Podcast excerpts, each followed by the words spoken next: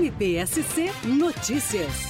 No dia de hoje, encerrou o julgamento do Tribunal do Júri uh, envolvendo o assassinato de uma adolescente na cidade de Campo Belo do Sul. Essa adolescente ela foi morta no dia 8 de fevereiro de 2021. Ela foi brutalmente assassinada por um, um rapaz que ela teve um brevíssimo relacionamento amoroso. É, ela decidiu que ela não queria mais ficar com esse rapaz, enfim, não queria mais se envolver com ele. E ele não aceitando essa situação, então, juntamente com a sua irmã e também com o auxílio de um adolescente, então ele teria matado ela de forma muito brutal. É, foram condenados hoje, ele e a irmã, ele pelo crime de feminicídio, com qualificadoras de motivo fútil, curso que impossibilitou a defesa da vítima, além do meio da asfixia, bem como respondeu também e foi condenado também pelo crime de ocultação de cadáver e também de corrupção de menores. A irmã, é, que foi a sua comparsa nesse crime, ela foi condenada, no caso, por homicídio simples.